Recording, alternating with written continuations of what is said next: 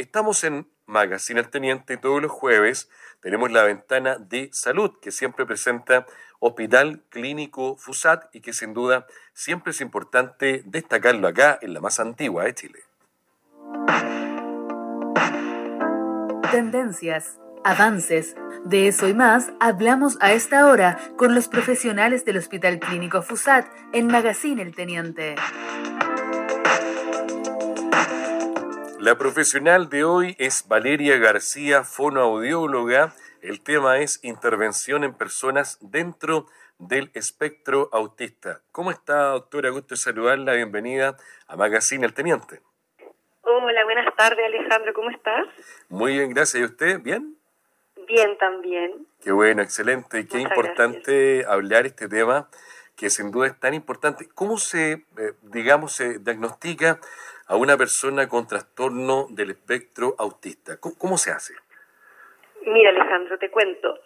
Eh, lo principal es em, comprender que es un equipo de profesionales ya que observan las diferentes dimensiones de desarrollo de la persona, ya dependiendo de la edad. Pero los que diagnostican finalmente son los neurólogos o psiquiatras, ya con el apoyo de los terapeutas, como ocupacionales, fonoaudiólogos, psicólogos en algunos casos también nutricionistas si es necesario. ¿ya? Y eh, lo que hacemos principalmente es poder observar de manera clínica, ¿cierto?, las dimensiones de la persona, eh, cómo se relacionan a nivel comunicacional, ¿cierto?, de manera verbal, no verbal, su desarrollo sensorial, el juego, la interacción, etcétera. Y hay instrumentos de apoyo a esta observación clínica a nivel internacional, ¿ya? Que son la prueba A2, la prueba ADR, ¿ya? Pero son herramientas que nos sirven, ¿cierto?, para todo este proceso diagnóstico. Ahora, por ejemplo, hay hartos mitos, ¿cierto?, en, dentro del, del, TEA o el trastorno aspecto autista que vamos a conversar también. Eh, quiero preguntarle precisamente por eso, eh, ¿cuántos tipos de TEA existen o hay solo uno? Mira, a ver, eh, es una pregunta importante esa, porque finalmente, como la palabra lo dice, el diagnóstico es un espectro, ¿ya? O sea que hay una variedad según la, la persona, finalmente, eh, cómo se manifiesten estos síntomas clínicos, ¿ya? Eh, y más que tipos, hablamos de necesidades de apoyo, ¿ya? sí, esa clasificación, ¿cierto?, eh, nos ayuda en el fondo para orientarnos eh, si tiene una necesidad de apoyo más leve, nivel 1, podríamos llamarlo, o 2 también se le llama, cuando ya es muy notable la necesidad de apoyo que puede tener la persona, o 3, cuando ya es muy notable y las necesidades son mucho mayores, tiene un impacto mucho más alto en la calidad de vida y en el funcionamiento, ya según la etapa de vida en la que esté. Ya, Eh, principalmente lo que uno observa eh, para como ir determinando estas necesidades de apoyo, ya es si existe una dificultad, por ejemplo, en la reciprocidad social, comunicación verbal y no verbal, eh, si están coordinadas o no estas que acabo de mencionar, las relaciones sociales en diferentes contextos, el juego si son niños, ya, o las actividades cotidianas de esta persona, por ejemplo, asistir, eh, cómo asiste, por ejemplo, cómo se relaciona con sus amistades o con su compañero de trabajo, ya. Eh, también lo que observamos es para determinar estas necesidades de apoyo es que existen patrones restrictivos, repetitivos, ¿cierto?, en el comportamiento, en los intereses, actividades. Por ejemplo, la conducta motora, verbal repetitiva, el juego, si es repetitivo o no, los temas de conversación, si hay inflexibilidad, en las rutinas, si hay rituales, o si hay una hiper o una hiporrespuesta a los estímulos sensoriales. ¿Ya? Entonces, en el fondo, observando todo esto, vamos eh, clasificando las necesidades de apoyo y ahí determinando las terapias, ¿ya? Pero, claro, antiguamente uno conocía y hablaba, ¿cierto?, sobre, por ejemplo, el autista más clásico o el con mayores necesidades de apoyo o el autista como le llamaban antes Asperger. y está la confusión ahí, como bien tú dices, como estos mitos de creer que el Asperger no está dentro del espectro. Sin embargo, todos son parte del espectro autista, ah, ¿ya? ¿Ya? Y las necesidades de apoyo son las que determinan finalmente la terapia y la conducción de esta. Ahora, eh, bueno, le cuento a la gente que se suma a la sintonía de la en Radio Rancagua y también Radio Rancagua.cl, que conversamos con Valeria García, fue una audióloga, la intervención en personas dentro del trastorno del espectro autista y esto también lo pueden reproducir, compartir con sus amigos, eh, ¿no es cierto?, y cercanos a través de Spotify. Ahí lo encuentras también como Fusat Contigo. Así que todo esto también lo pueden escuchar las veces que quieran. Bueno, eh, te quiero preguntar por eh, qué tan común es el autismo, ¿verdad? Y cómo se desarrolla. Y también si es algo crónico, te preguntan algunos auditores. Sí, es una condición genética, por lo tanto está presente durante toda la vida. ¿ya? Por eso es tan importante que se puedan cubrir las terapias y la, en el fondo los apoyos, eh, como te decía, en todas las etapas de la vida. Se piensa mucho que, claro, es como que la terapia es muy relevante e importante en edad temprana, que es así, efectivamente, pero no nos podemos olvidar también de que estas personas crecen, ¿ya? y hay cambios sociales y necesidades y desafíos sociales también para ellos, en la etapa adulta, en la adolescencia, eh, por ejemplo, para encontrar pareja, para insertarse, digo, a, un trabajo, ¿cierto? Para relacionarse con otros, ya, y en la etapa ya más de niño, claro, antes, eh, lo que más se trabaja es a través del juego, porque esa es su ocupación principal, ¿cierto?, de desarrollo. Eh, pero efectivamente es una condición genética, entonces la persona nace y presenta esta condición durante toda su vida. ¿Ya? Y ya que hablaste de... Sí, no, por supuesto. Eh, tú dijiste que es importante el tema de la terapia.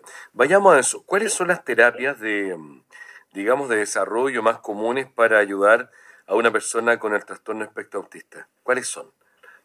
Mira, hay enfoques de terapia, hoy, hoy en día hay muchos, gracias al desarrollo también de las investigaciones y al conocimiento que se tiene también de la condición. Eh, pero hay enfoques, por ejemplo, de terapia conductuales, conocidos como el ABA, de desarrollo también, como el Denver, Jasper, PIC, eh, PEX, eh, educacionales como el TIT, eh, sociorelacionales como el Floor Time, eh, psicológicos también de la conducta. ambos, o sea, todos, todos los enfoques finalmente vienen a nutrir las herramientas que uno quiere entregar a la persona, ¿ya? Así que en realidad lo que uno hace, ¿cierto?, es cuando planifica la intervención con la familia, con la persona en sí, ya dependiendo de la edad, es em, encontrar las estrategias que van a ser más acordes y oportunas para su vida, ¿ya?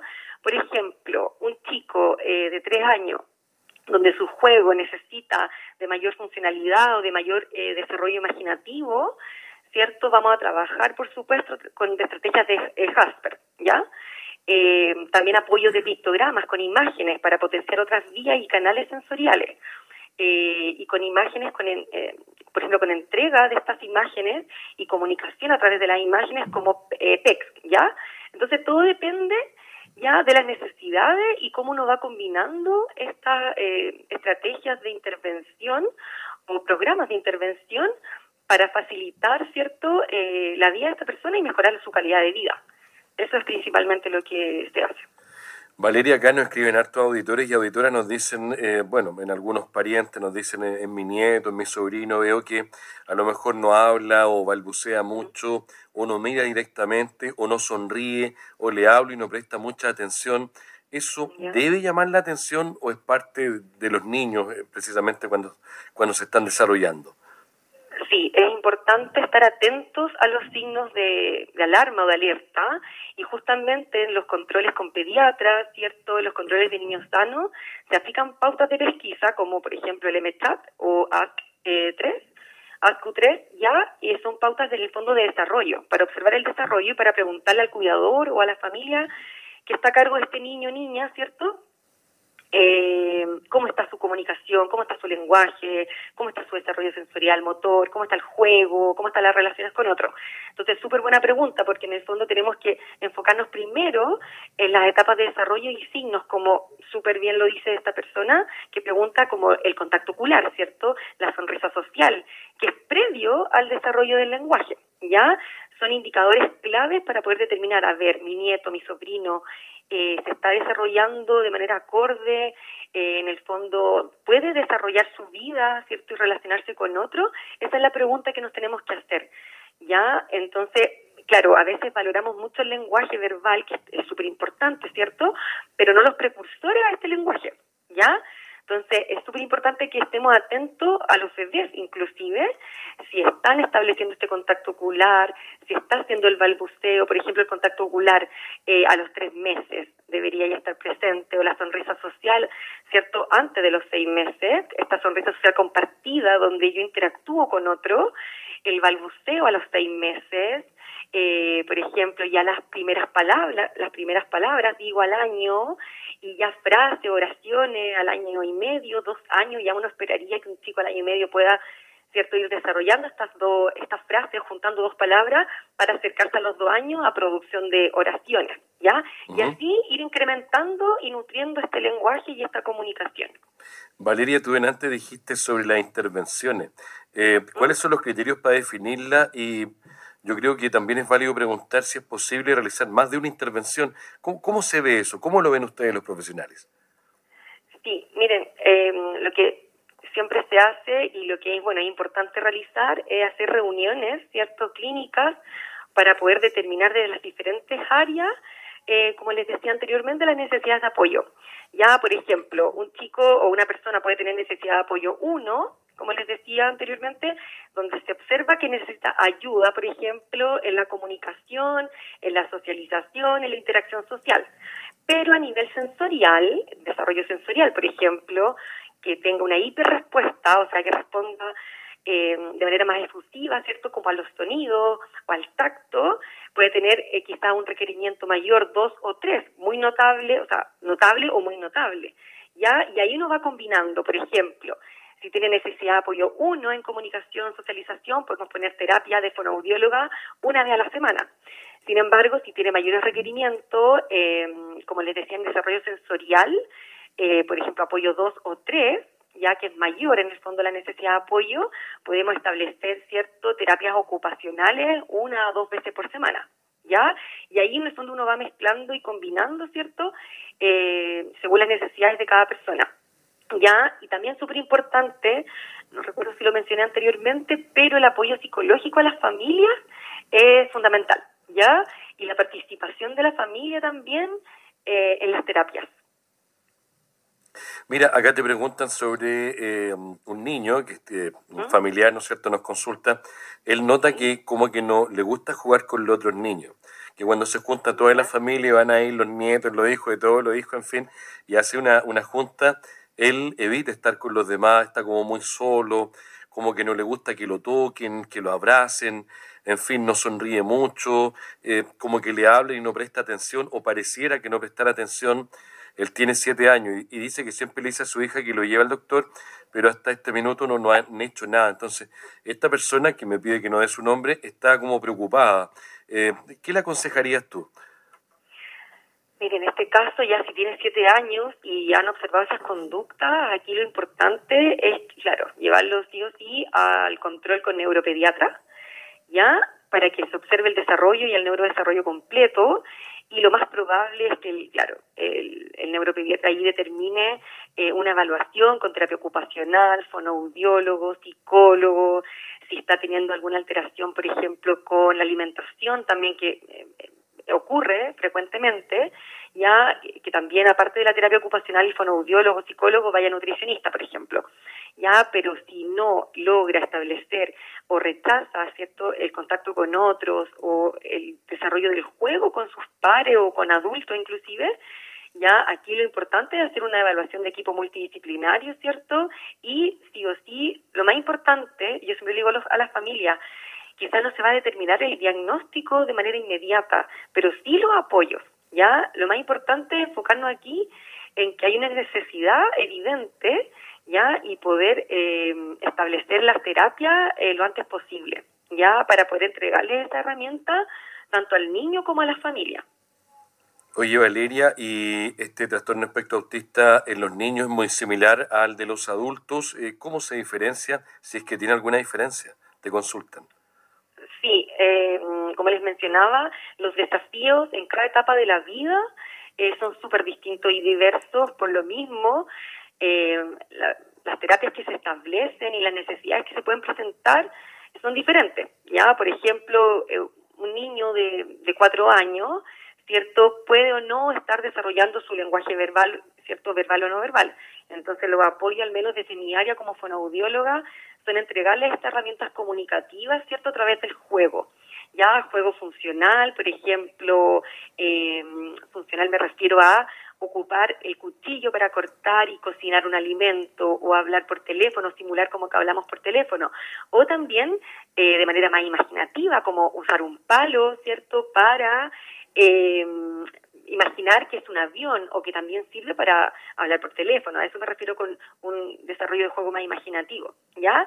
Y a través de este juego, por ejemplo, con eh, roles cotidianos, por ejemplo, como cocinar, como vestirnos, como simular que estamos en un cumpleaños, etcétera, etcétera, ¿cierto? Simulando estas situaciones cotidianas, eh, ir potenciando y entregando estas herramientas comunicativas eh, de manera verbal y no verbal, ¿cierto? Y que esto se traspase a su vida cotidiana. Ahora, es súper distinto también porque, claro, como tú me decías, puede ser, esta, esta es la terapia para un chico de cuatro años, pero cuando llega un chico, por ejemplo, de 17, que quiere encontrar pareja, ¿ya? Eh, pero tiene pocos amiguitos, tiene pocas amistades, o no sabe, y quiere, tiene el deseo, pero no sabe, ¿cierto? Cómo eh, poder coquetear eh, y establecer una relación amorosa con otra persona. Ya, ahí, por ejemplo, nosotros hacemos apoyos para potenciar la conversación, para eh, potenciar los absurdos, habilidades mentalistas, la ironía, el humor, la broma, el coqueteo, que, por ejemplo, es eh, una habilidad también súper mental, porque no es tangible, no es un lenguaje concreto que se utiliza. ¿Ya? Tiene que ver mucho con la mirada, con el contacto ocular, con la sonrisa, ¿verdad? Eh, con la ironía, también con el humor. Entonces ahí hay otros desafíos, ¿ya? Y que eso es justamente lo que se hace en terapia. ¿ya? Ahora una persona adulta que, por ejemplo, va a una entrevista de trabajo, eh, lo que uno hace ahí es apoyarlo en esa entrevista de trabajo. Ya que te pueden preguntar, hacemos guiones sociales con apoyos verbales, con apoyos visuales, ¿cierto? Como les decía en algún momento, con pictogramas que es una herramienta súper potente, los pictogramas son imágenes y que es una comunicación, una manera de poder comunicarnos también a través eh, visual y es universal, lo, lo, pueden ocupar en todos los países, ¿ya? Entonces es súper importante que se puedan detectar, ¿cierto?, cuáles son, son sus necesidades dependiendo de la etapa de vida, ¿ya? Eh, como les decía anteriormente, pero también cuáles son sus eh, inquietudes, ¿ya? Porque uno como terapeuta quizá o la familia puede tener eh, quizás la inquietud de que desarrolle más lenguaje verbal, pero él puede venir con la inquietud de quizás comprender o mm, poder expresarse más a nivel gestual, a nivel facial, ¿me entiendes? Sin duda. Valeria García fue una audióloga, intervención en personas dentro del trastorno del espectro autista, ha sido el tema de hoy en Magazine El Teniente. Te agradecemos la gentileza de hablar con nosotros y por supuesto estaremos atentos a cualquier otra vez que podamos hablar de estos temas tan tan interesantes ahí con ustedes, los profesionales de FUSAT. Muchas gracias a ustedes por la instancia. Que les vaya súper bien. Igual, gracias. Ya, chao, bien. Chao, chao. 12 con 30 minutos. Ahí estaba Valeria. Y estas entrevistas y estas, estos temas tan interesantes de salud los puedes escuchar en Spotify, FUSAT eh, contigo. Vamos a la pausa y ya seguimos 12 con 30 minutos en la Rancagua.